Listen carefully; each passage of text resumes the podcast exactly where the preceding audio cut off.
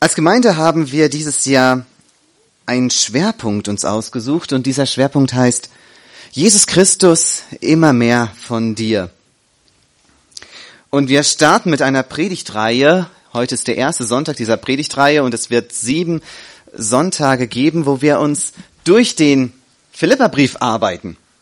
Und äh, dieser Philipperbrief ist tatsächlich ein Brief, der sehr auf Jesus Christus ausgerichtet ist.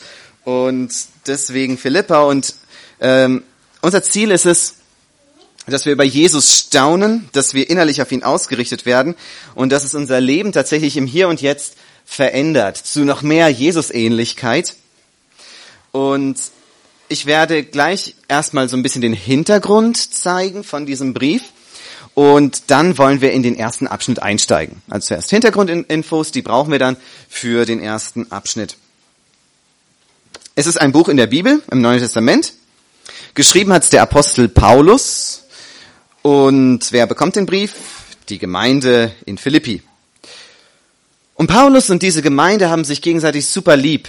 Die sind richtig, richtig eng connected, ähm, sind ein Team in der Mission.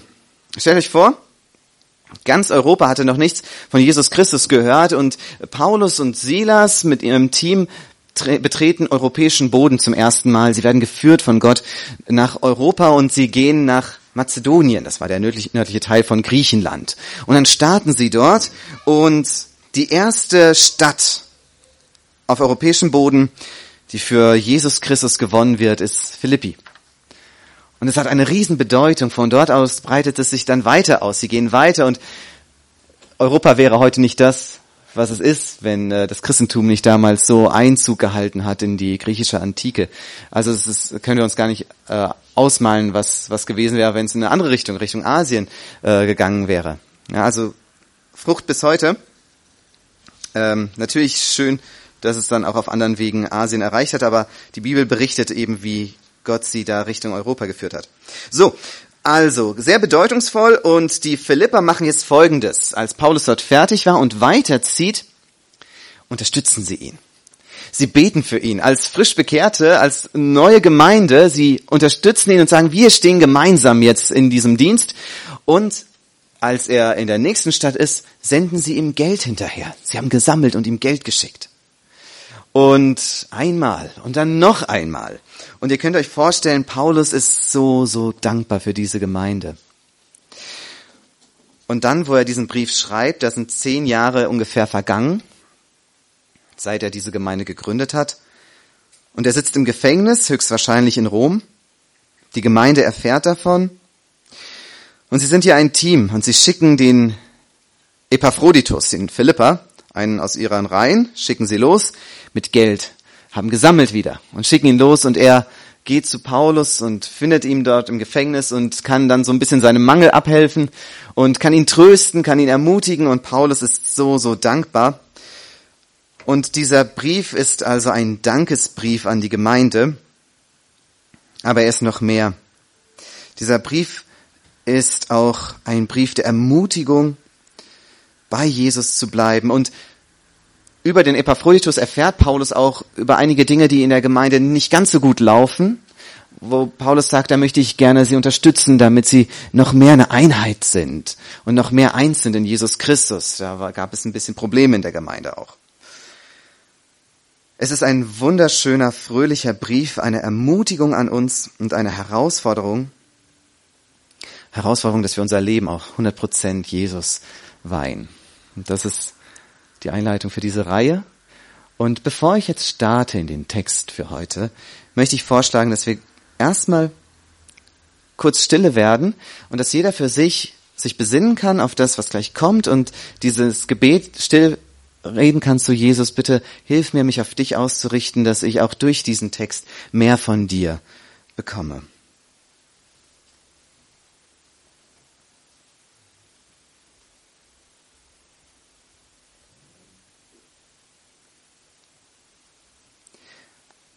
Jesus Christus, ich bitte dich, sprich du durch mich aus diesem Text zu uns.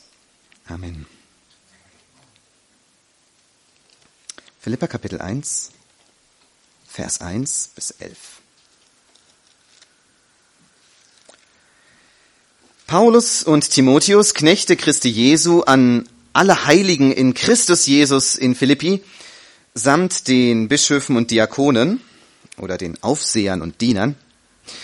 Gnade sei mit euch und Friede von Gott, unserem Vater und dem Herrn Jesus Christus. Ich danke meinem Gott, so oft ich euer gedenke, was ich alle Zeit tue, in allen meinen Gebeten für euch alle, und ich tue das Gebet mit Freuden für eure Gemeinschaft am Evangelium vom ersten Tag an bis heute. Und ich bin darin guter Zuversicht, dass der in euch angefangen hat, das gute Werk, der wird's auch vollenden bis an den Tag Christi Jesu.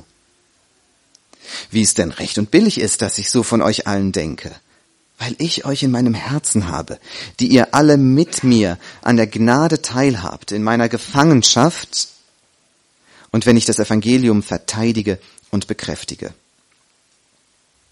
Denn Gott ist mein Zeuge, wie mich nach euch allen verlangt, von Herzensgrund in Christus Jesus. Und ich bete darum, dass eure Liebe immer noch reicher werde an Erkenntnis und aller Erfahrung, so dass ihr prüfen könnt, was das Beste sei, damit ihr lauter und unanstößig seid für den Tag Christi, erfüllt mit Frucht der Gerechtigkeit durch Jesus Christus zur Ehre und zum Lob Gottes. Der Brief startet also erstmal mit einem Absender, Paulus. Timotheus war bei ihm. Äh, sie schicken den Brief ab und der Empfänger, die Philippa, und dann kommt erstmal der Gruß und dann steigt er so richtig ein. Und was will er als allererstes loswerden? Ich danke Gott, wenn ich an euch denke. Und das mache ich immer wieder. Und es sprudelt so aus ihm heraus, was er für die Philippa empfindet. Und das zieht sich so durch die ersten Verse. Ähm, er sprudelt das aus, was in seinem Herzen ist. Und wir können voll in sein Herz schauen. Wenn wir hier schauen, werden einige Gefühle angesprochen, die er gerade empfindet. Also wir fliegen mal über den Text und wir schauen mal nach diesen Gefühlen. Also ich danke. Er ist erfüllt mit Dankbarkeit für sie. Dann mit Freuden betet er. Mit Freuden. Das heißt, wenn er an sie denkt und für sie betet, dann hat er eine Freude innerlich. Dann gehen wir weiter. Dann sagt er, ich bin darin guter Zuversicht. Er ist zuversichtlich, wenn er an sie denkt. Dann gehen wir weiter. Er sagt, weil ich euch in meinem Herzen habe. Welche Emotion steckt da dahinter? Was ist das denn, jemandem im Herzen haben? Liebe. Ja, jemanden lieb haben. Und Vers 8, und ich sehne mich nach euch. Und dann sagt er, es ist nicht nur irgendeine Sehnsucht, sondern es ist eine Sehnsucht in Jesus Christus. Etwas, was Jesus Christus in mir weckt und es ist eine Sehnsucht, wie Jesus sie nach euch hat. So sehr sehne ich mich nach euch und würde euch gerne hier bei mir haben. Wow. Also es ist richtig innig. Wenn man das so liest, dann denkt man sich, ich wäre eigentlich auch gerne so ein, in der Philippa-Gemeinde, dass Paulus sowas sagt, so, ähm, ich habe euch lieb und ich denke an euch und ich bete für euch. Stell dir mal vor, Paulus würde das jetzt über die Sandhäuser Gemeinde sagen. Sagt, ich danke Gott so für die Geschwister in Sandhausen hier, in dieser Gemeinde. Wenn ich an euch denke, dann freue ich mich. Und wir fragen uns, wie, wie ist es denn, wie kommt es, dass er gerade zu dieser Gemeinde diese ganz besonderen Gefühle hat? Er kennt ja viele Gemeinden und das ist doch etwas Besonderes. Und er erklärt es hier und er sagt, ich danke, das ist Vers 3 und dann springt er, weil der Satz so ein bisschen zerstückelt ist, in Vers 5, danke für eure Gemeinschaft am Evangelium. Was meint Paulus damit? Alle freieren Übersetzungen sind sich da einig und die sind ganz richtig, wenn sie das ein bisschen umschreiben, was er damit meint. Da steht dann zum Beispiel, denn ihr habt euch vom ersten Tag an bis heute mit mir für die rettende Botschaft eingesetzt. Das heißt, wir sind Partner, wir sind Kameraden, wir stehen gemeinsam ähm, zusammen für diesen Auftrag, den wir haben. Und äh, hier wird deutlich, Paulus liebt seine Kameraden. Er sagt später in Kapitel 4, als ich gestartet bin, Europa für das Evangelium zu gewinnen, da war keine Gemeinde, die mit mir Gemeinschaft hatte, außer euch. Und ihr habt mir was geschickt und ihr habt mich unterstützt. Und deswegen ist da so eine besondere Verbindung da. Ähm, da war niemand sonst außer ihr. Und ähm, jetzt würde ich gerne mal zwei äh, nach vorne bitten. Äh, ähm, Steffen und Jerome, könnt ihr mal kommen, bitte, einfach nur als Statisten.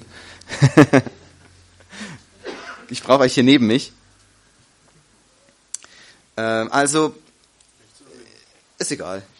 Genau. Also ihr seid äh, so die Philippa und der Paulus, ähm, das bin jetzt im Moment ich, und der will jetzt halt los und äh, dann passiert Folgendes. Er lässt die Philippa jetzt also lokal hinter sich, aber sie machen folgendes, sie haken sich bei ihm ein. Ihr könnt euch mal einhaken, genau. Und sagt, wir sind jetzt ein Team, ja, und wir gehören zusammen in diesem, was wir hier tun. Ähm, wir sind eingehakt. Oder so rum, ja. Kann ich auch Und- so hier nehmen. Ja, perfekt. Und, ähm, und das Schöne ist, ihr dürft euch setzen, danke. Äh, das Schöne ist, dieses Bild vom Einhaken,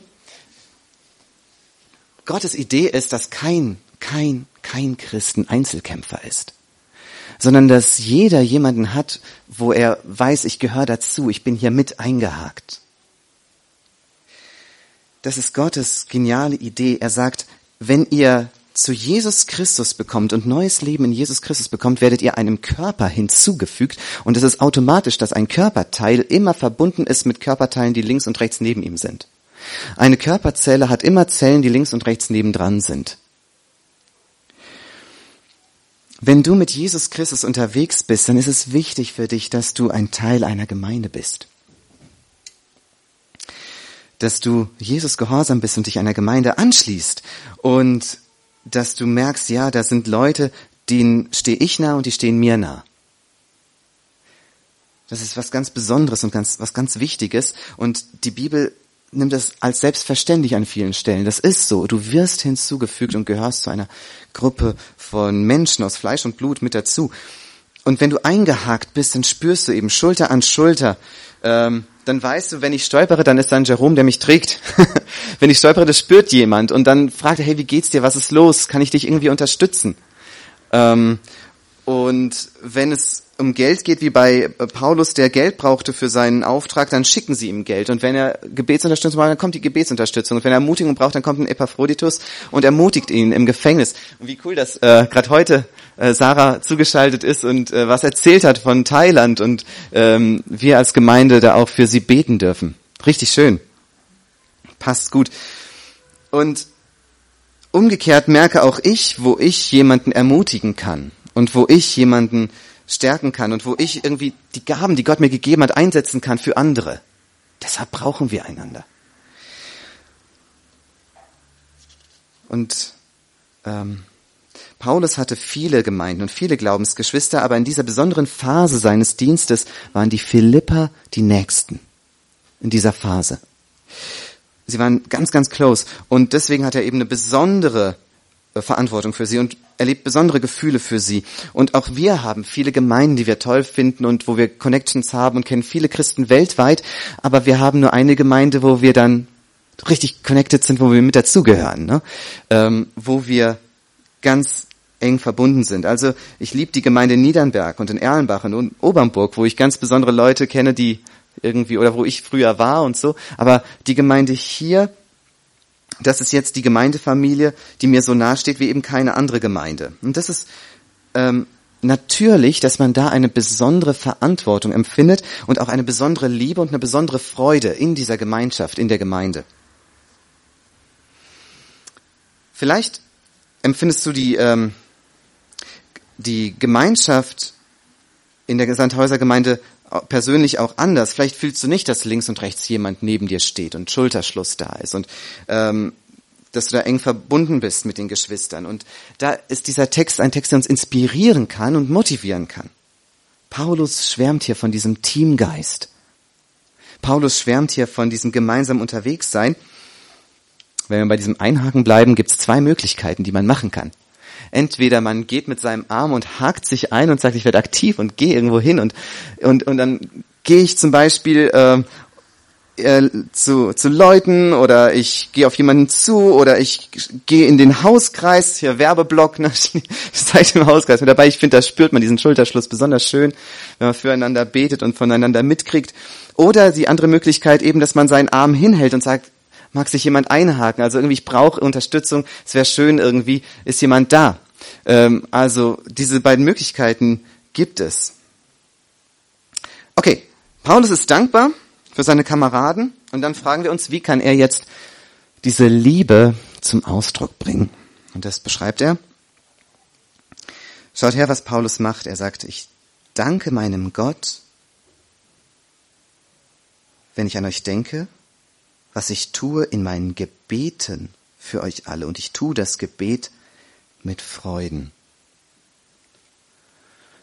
Aus dieser Liebe und aus dieser Verantwortung, die er fühlt, fließt eine Tat und das ist das Gebet. Und er ist so dankbar für sie, dass er nicht nur betet, sondern er sagt, ich bete immer wieder. Das ist etwas, was, was ständig passiert. Und er ist so dankbar, dass er nicht nur regelmäßig betet, sondern dass er sogar mit Freuden betet. Dass er sagt, ich tue das nicht aus Pflicht oder weil ich muss und dann stöhne ich wieder und seufze und jetzt muss ich wieder beten, Gebetszeit, sondern er sagt, es ist immer jedes Mal, ich freue mich, wenn ich für euch bete. Wie ist es mit uns? Gott hat uns Geschwister an unsere Seite gestellt. Ich muss ehrlich sagen, mir ist es oft gar nicht bewusst, wie sehr ich angewiesen bin auf euch, ja, ähm, und wie sehr wir uns gegenseitig brauchen. Also Gott schenkt euch mir, Gott schenkt mich, euch, Gott schenkt uns, uns gegenseitig.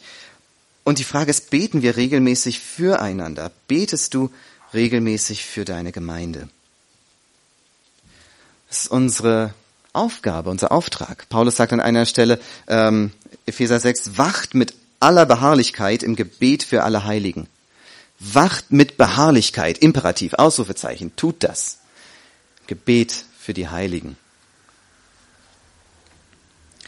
Und ich finde es der Hammer, wenn wir zum Beispiel uns in, in den monatlichen Gebetsabenden treffen und dann füreinander beten. Oder wenn wir uns wöchentlich in dem Hauskreis treffen und uns sagen, was gerade so ansteht bei uns, wenn wir füreinander beten. Und ich finde es schön, dass wir auch eine Gruppe haben in äh, Threema, wo wir dann Sachen reinschreiben können und füreinander beten. Ähm, und ich muss bekennen, manchmal ist es auch so, dass ich über Dinge drüber swipe und vergesse dafür zu beten. Ähm, und da habe ich mir vorgenommen, ich möchte das mehr tun, dass ich da äh, auch das ernst nehme, was drin steht und im Gebet einstehen will, nicht als so ein Seufzen, sondern mit Freuden wie Paulus das sagt. Ne? Ich bin so dankbar für euch und deswegen, weil ich es nicht für selbstverständlich erachte, bete ich gerne für euch. Und ich bin so dankbar, dass ähm, Felix, David und ich uns als Älteste regelmäßig treffen können, dass wir da die Freude daran haben, für die Gemeinde zu beten regelmäßig und ähm, da namentlich für jeden Einzelnen und für die Kinder ähm, beten. Und das ist auch etwas, wo wir die Gnade weiterhin brauchen, dass wir das mit Freuden machen und nicht aus irgendeiner Pflicht oder stumpfer Routine, sondern dass es jedes Mal etwas ist, was wir gerne tun, weil das unser Auftrag ist. Ganz besonders eben als Hirten der Gemeinde. Und jetzt wollen wir eine letzte Sache von Paulus lernen und dieser Punkt ist etwas größer, brauche ich etwas mehr, ähm, muss ich etwas weiter ausholen. Wir wollen uns jetzt wieder nämlich in den Text rein denken was Paulus jetzt hier macht. Also, er liebt seine Kameraden, deshalb betet er regelmäßig mit Freuden für sie. Und jetzt fragen wir uns, okay, wofür betet er denn, wenn er sie so sehr liebt? Jemand, der liebt, der betet nicht nur irgendwas, sondern er betet für besondere Dinge. Betet er denn hier, ähm, dass sie immer gesund bleiben? Hm, vielleicht hat er auch dafür mal gebetet, weiß nicht, aber es ist jetzt auf jeden Fall nicht das Wichtigste, schreibt er nicht hier. Betet er dafür, dass sie nicht verfolgt werden? Nein, zumindest ist es nicht das Wichtigste hier. Was ist das Wichtigste? Was ist das Wichtigste? Paulus betet für das Beste, wofür man beten kann, weil er sie liebt. Und hier wollen wir von Paulus lernen. Schaut mal in den Text, Vers 9. Liebe Philippa, ich sage euch jetzt, wofür ich bete, wenn ich an euch denke. Folgendes, Doppelpunkt. Und ich bete darum, dass eure Liebe immer reicher werde an Erkenntnis und aller Erfahrung. Das heißt, ich will, dass Gottes Liebe in euch wächst und wächst und wächst und ihr zu immer liebevolleren Menschen werdet, aber nicht stumpfsinniges Lieben einfach, sondern dass ihr immer mehr versteht und deshalb liebt. Immer mehr begreift Erkenntnis und Liebe, Erfahrung und Liebe. Dass ihr immer mehr versteht, wer Gott ist, immer mehr versteht, was das Evangelium bedeutet, immer mehr versteht, wer ihr seid, immer mehr versteht voneinander, wie ihr, was ihr wirklich braucht. Er sagt an einer Stelle, alles das, was wir lernen und lehren, das hat als Hauptziel Liebe aus reinem Herzen. Jede Theologie muss in Liebe münden, sonst ist es falsch oder tot. Und deswegen sagt er, Liebe muss wachsen in Erkenntnis. Und es soll eine Erkenntnis sein, die nicht in Arroganz mündet, ich weiß so viel, sondern in Liebe. Weil ich so viel erkannt habe, liebe ich umso mehr oder noch besser, noch weiser. Und warum sollen sie weise lieben? Jetzt heißt es hier, so dass, also das ist die Folge dann daraus, so dass ihr prüfen könnt, was das Beste sei. Also liebe Philippa, wenn ihr voller Liebe seid, Liebe, die wirklich weise ist, dann werdet ihr geniale Entscheidungen treffen. Mutige Entscheidungen. Ihr werdet euch nicht mit dem Guten zufrieden geben, sondern ihr wollt das Beste. Ihr werdet weise Entscheidungen treffen können und dann, und dann steigert sich das weiter. Und dann sehen wir, warum, warum das Beste und wer misst denn, was das Beste ist? Da steht, damit ihr prüfen könnt, was das Beste sei, damit ihr lauter, also ganz rein, strahlend, lauter und unanstößig, tadellos seid für den Tag Christi. Und am Tag Christi erfüllt mit viel Frucht der Gerechtigkeit durch Jesus Christus zur Ehre und zum Lob Gottes. Das ist der Höhepunkt. Warum so ein Gebet? Wir müssen verstehen, was der Tag Christi ist, damit wir verstehen, warum das das Beste ist, was er beten konnte für sie. Der Tag Christi, das ist der gewaltigste, heftigste Moment, der vor uns liegt, auf den wir zusteuern. Es gibt nichts Heftigeres, was wir erleben werden, nichts Herrlicheres und nichts Bewegenderes. Und deshalb ist dieses Gebet, das so voll ausgerichtet ist auf den Tag Christi, ist das edelste, was er beten kann für sie. Es ist mehr als für Gesundheit zu beten oder für andere Dinge. Es ist das absolut edelste, was wir für unsere Geschwister beten können. Es gibt nichts, was wertvoller ist, als dass wir lauter und unanstößig sind am Tag Christi und mit viel Frucht erfüllt sind zu Gottes Lob. Und das trifft genau ins Schwarze, weshalb wir überhaupt existieren. Und das will ich erklären. Was ist denn der Tag Christi? Die Bibel beschreibt es, dass das ganze Universum, die ganze Schöpfung, alles, alles, alles, was wir sehen, die, alles, die ganze Natur, und auch die ganze Menschheit auf einen Tag hin steuert. Es ist nicht ein ever spinning wheel, ein Dauerkreis, sondern es steuert auf einen bestimmten Tag zu. Und dieser Tag ist der letzte Tag und das ist kein 24-Stunden-Tag. Wenn wir mehr, näher ranzoomen sozusagen auf den Tag Christi, dann werden wir merken, es passiert einiges schrittweise in Abläufen und kleiner Werbeblock. Wir werden am, im äh, Herbst auch eine Reihe haben über die Offenbarung, wo wir sehr viel sehen werden, was da alles passiert. Aber wenn wir das so eben sehen als eins, dieser Tag Christi, dann sehen wir, da bricht eben das letzte Gericht herein. Und dann wird die Schöpfung mit Krachen aufgelöst werden und alle Tote, die jemals gelebt haben und gestorben sind, die werden alle auferstehen und werden alle vor dem Thron stehen und wir werden dort erscheinen. Und wer sitzt auf diesem Thron? Jesus Christus. Er kommt wieder, um Gericht zu halten und das hat dann ewige Konsequenzen. Das ist sein Tag. Er sagt nämlich in Johannes Kapitel 5, da sagt er, der Vater richtet nicht, sondern er hat alles Gericht dem Sohn übergeben. Und deswegen ist es der Tag Christi. Es ist sein großer Tag. Alles Gericht für den Sohn, er macht das. Und ähm, wenn wir dann weiterlesen in Johannes 5, dann sagt er, und es kommt die Stunde, in der alle, die in den Gräbern sind, meine Stimme hören werden. Und sie werden hervorgehen. Das ist sein Tag. Und unser Leben jetzt, wenn wir das, wenn wir das uns vor Augen halten, unser Leben jetzt, diese, ich weiß nicht, wie viele Jahre wir halt leben, ne? 40, 50, 60, 70, 80 Jahre, die wir leben, ist eine Vorbereitungszeit auf diesen Tag hin. Weil unser Leben danach ewig weitergeht. Aber was wir hier tun, hat Konsequenzen für diese Ewigkeit danach. Eine ewige Freude oder ewige Qualen. Unser Leben fliegt auf diesen Tag zu. Jesus kommt wieder und sein Tag rückt näher und deshalb brauchen wir Jesus Christus als unseren Erlöser. Deshalb brauchen wir Rettung. Da wird das dann so lebendig, diese Rettung. Und wenn wir in Jesus Christus sind, werden wir nicht ins Gericht kommen, sagt die Bibel. Aber dann geht es auch für uns weiter auf dem Weg der Heiligung. Also wenn du noch nicht Jesus Christus als deinen Retter kennst, ist das Angebot heute da. Nimm ihn an als deinen Retter. Und wenn du ihn schon kennst als deinen Retter, ist deine, die Botschaft heute, wachs in dieser Liebe und dieser Heiligung. Und wenn wir jetzt sehen, dass Paulus das so in seinen Gebeten im Blick hat, und dass das das Beste ist, wofür er beten kann, dann muss ich ehrlich bekennen, ich denke in meinen Gebeten selten an diesen Tag Christi. Und das will ich hier lernen von ihm.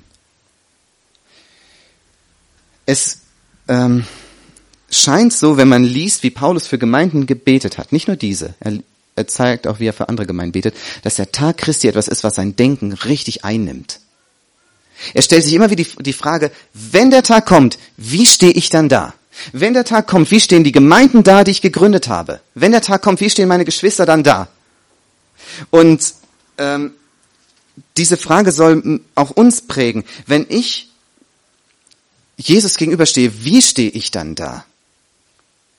Wenn meine Frau Lisa Jesus gegenübersteht, wie wird meine Frau Jesus dann in die Augen schauen. Was wird dann da passieren? Wenn meine Kinder vor Jesus stehen, wie stehen sie dann da? Wenn meine Gemeinde vor Jesus steht, wie steht sie dann da? Wir sind ja besonders verbunden, besonders eingehakt. Deswegen ist es natürlich, dass wir in erster Linie an die Leute denken, die uns besonders nahestehen. Ähm, und das will ich jetzt, also dass Paulus so gedacht hat, das will ich jetzt an ganz krassen Versen zeigen. Die sind wirklich massiv. Ähm, einfach, ich, ich lese sie vor und die wirken sehr stark für sich. Der Tag Christi. 2. Thessalonicher 1. Denn es ist gerecht bei Gott, dass er denen vergilt mit Bedrängnis, die euch bedrängen. Also es waren Christen, die hart verfolgt wurden und getötet wurden für Jesus.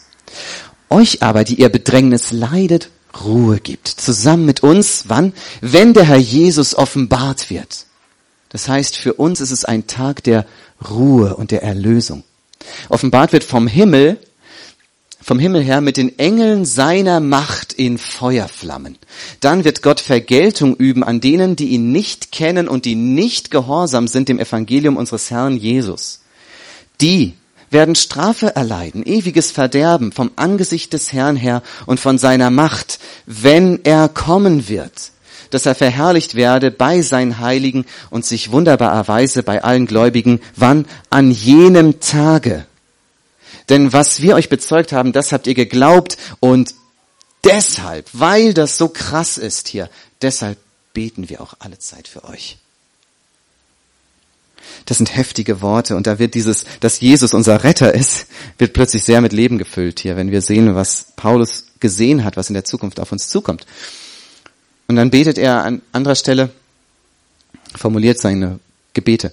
Gott selbst, der Gott des Friedens, helfe euch ein Leben zu führen, das in jeder Hinsicht heilig ist. Er bewahre euch völlig nach Geist, Seele und Leib. Warum? Damit bei der Wiederkunft unseres Herrn Jesus Christus nichts an euch ist, was Tadel verdient. Das war wohl sein, seine Denkweise für seine Gebete. Der Tag Christi hat all seine Gebete geformt. Jesus kommt bald wieder, sind wir bereit? Das hat Paulus beflügelt und angetrieben und ins Gebet getrieben. Und wir merken, Paulus war nicht der Einzige, der so getickt hat, der Apostel Paulus. Der Apostel Petrus hat genau so getickt, ganz genau so.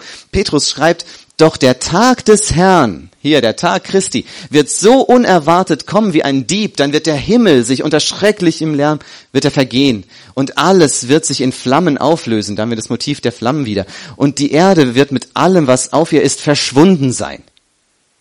Wenn aber alles um uns her sich auf diese Weise auflösen wird, wie viel mehr solltet ihr dann ein Leben führen, das heilig ist?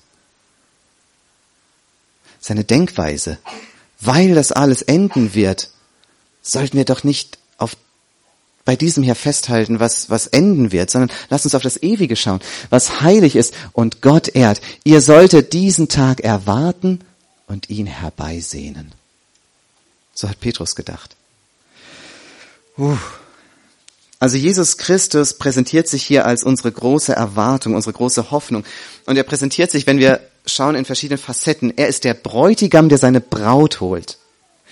Er ist der Meister, der belohnt. Er ist der Richter, der richtet. Und in jedem dieser Bilder wird deutlich, wir müssen die Zeit, die wir jetzt haben, nutzen, um uns darauf vorzubereiten. Das Leben ist eine Vorbereitungszeit. Und wir fragen uns, wie denn?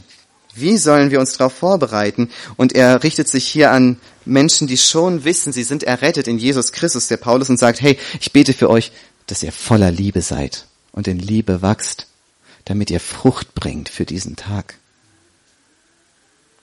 Frucht bedeutet Taten der Liebe. Deshalb betet er, Liebe soll wachsen in Erkenntnis und Erfahrung. Und wie sollen wir uns noch vorbereiten? Er sagt, ihr sollt lauter und unanstößig sein an diesem Tag. Ganz wichtig, Paulus meint nicht, dass wir in unserem Leben zu einem Punkt kommen, wo wir sündlos sind und keine Sünden mehr tun. Das wird deutlich, weil er in Kapitel 3 vom Philipperbrief sagt, wisst ihr was, ich bin selber nicht vollkommen. Und dann sagt er aber, aber ich jage diesem Ziel nach, weil ich von Jesus Christus ergriffen bin. Das heißt, es ist unrealistisch, sündlos zu werden hier auf, in dieser Zeit. Aber es ist realistisch, leidenschaftlich danach zu streben. Und darauf kommt es an. Das ist das, was untadelig bedeutet. Wenn Sünden passieren, dass ich diese Sünden bekenne und Vergebung bekomme und aus dieser Gnade lebe. Und dass ich Sünden den Kampf ansage und sage, ich breche damit, ich will das nicht mehr. Immer wieder neu diesen Kampf und darin wachsen und zunehmen an Reife. Aus der Gnade leben, die aus dieser Vergebung kommt. Jeden Tag. Warum ist es so wichtig, Frucht zu bringen? Kann man nicht sagen, hey, ich weiß, Jesus Christus hat mir vergeben und ich bin gerettet und mir reicht's, dass ich weiß, ich komme nicht in die Hölle und dann komme ich halt in den Himmel und dann weiß ich, ich bin vielleicht im Himmel ein Straßenfeger, der die goldenen Straßen fegt und das ist für mich fein, das ist okay. Warum, warum zielt alles darauf ab, viel Frucht zu bringen und dafür reich belohnt zu werden? Reicht es nicht, das Minimalziel zu erreichen? Die Bibel macht deutlich, dass es überhaupt nicht das ähm, Denken von Menschen, die Jesus lieben. Es geht darum, eine riesige Freudenernte einzufahren. Es heißt hier, es geht darum, dass Gott geehrt wird. Früchte werden geerntet an diesem Tag. Und ich wünsche es mir, dass jeder, der hier im Raum ist, reichlich Frucht bringt, viel Frucht bringt, dass dieser Tag dann ein besonders großer Freudentag wird. Also Paulus denkt sich hier rein für die anderen und so möchte ich mich reindenken für die Menschen, die Gott mir anvertraut, anvertraut hat, dass ich sage zum Beispiel, wenn ich an Lisa denke, wie sie vor dem Thron Gottes steht und Gott ihr Leben anschaut und sie Rechenschaft dafür abgibt, dass ähm, er dann sagt, du warst treu in dem, was du getan hast und ich will dich dafür reich belohnen und dass, wenn ich das sehe, dass ich dann so dankbar bin und dann Gott anbete dafür. Dass Gott angebetet wird. Das ist das Ziel. Wir müssen uns bewusst machen, wir sind wie, wie so kleine Bäume, die gerettet wurden vor dem Verderben, vor dem Verbranntwerden und dann pflanzt uns Gott ein in seinen Garten und sagt, und jetzt wachs und bringt Frucht. Und weil wir unseren Retter so lieben, der uns eingepflanzt hat in seinen Garten, aus Liebe zu ihm wollen wir viel Frucht bringen, damit das passiert, was er sich wünscht. Eine Hammerernte. Okay, nochmal dieser Gedankengang. Paulus liebt seine Kameraden, deshalb betet er für sie, deshalb betet er nicht nur für kleine Dinge, sondern er betet immer wieder auch für das Beste, wofür man beten kann. Das formt seine Gebete und das ist Heiligkeit heute für die Begegnung mit Jesus Christus morgen. Dass wir heute leben, dass wir bereit sind, wenn er wiederkommt. Und das wollen wir von Paulus lernen. Und das wollen wir auch für uns als Geschwister gegenseitig erflehen. Stellt euch vor tatsächlich, wenn wir als Geschwister anfangen, regelmäßig füreinander zu beten, dass wir Frucht bringen für diesen Tag. Und dann kommt dieser Tag und wir sind tadellos und an diesem ultimativen Tag gibt es viele Früchte, über die wir uns freuen können. Was ist das dann für ein Tag? Stellt euch vor, wir werden uns dann vor dem Thron wiedersehen und wir wissen, das, was hier an Früchten eingesammelt wird und ein Lob passiert, dass es auch dadurch passiert, dass wir im Gebet füreinander eingestanden haben. Die Gebete, die wir gesprochen haben, unser Leben lang immer wieder füreinander haben diesen Moment vorbereitet, der Folgen hat für die Ewigkeit.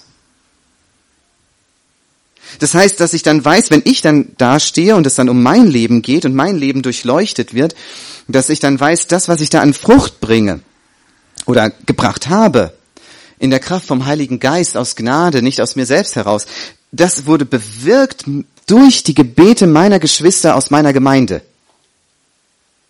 Und du stehst strahlend vor Gott, weil die Gemeinde, in der du warst, für dich gebetet hat. Das ist das, wie Paulus denkt. Und weil es so wichtig ist, hm, habe ich dieses Gebet, was Paulus hier betet, ein bisschen umformuliert. Ähm, also nicht sinnverändernd, sondern dass es klingt wie etwas, was wir mit unseren Worten formulieren würden. Also ich habe einfach mehrere freiere Übersetzungen genommen von der Bibel und das dann so zusammengeschrieben. Und das haben dann Lisa und ich auf eine Karte gedruckt und die würde ich gerne jetzt rumgeben. Und dass sich jeder mal davon eine nimmt, wo das Gebet einfach draufsteht.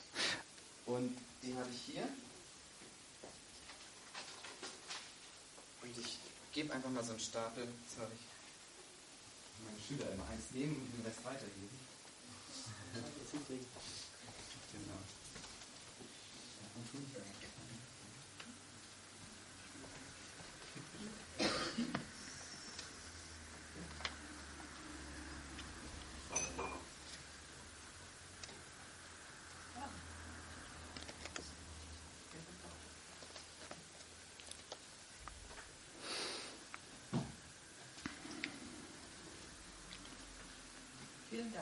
Gerne. Also wenn, wenn ihr dieses Gebet betet, dann hat sich da jeder Aufwand gelohnt, denke ich. Das sind ja Früchte für die Ewigkeit. da steht, Vater, ich bitte dich für meine Gemeindegeschwister.